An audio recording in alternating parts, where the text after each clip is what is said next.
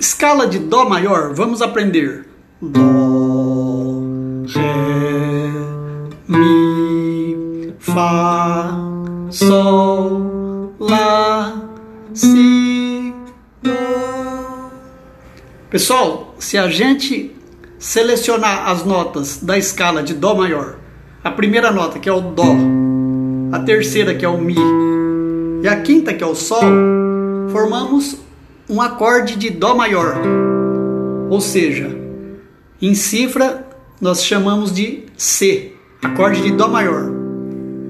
O que seria acorde? Acorde é quando tocamos notas juntas. Para que serve o acorde? Para fazer acompanhamento da melodia.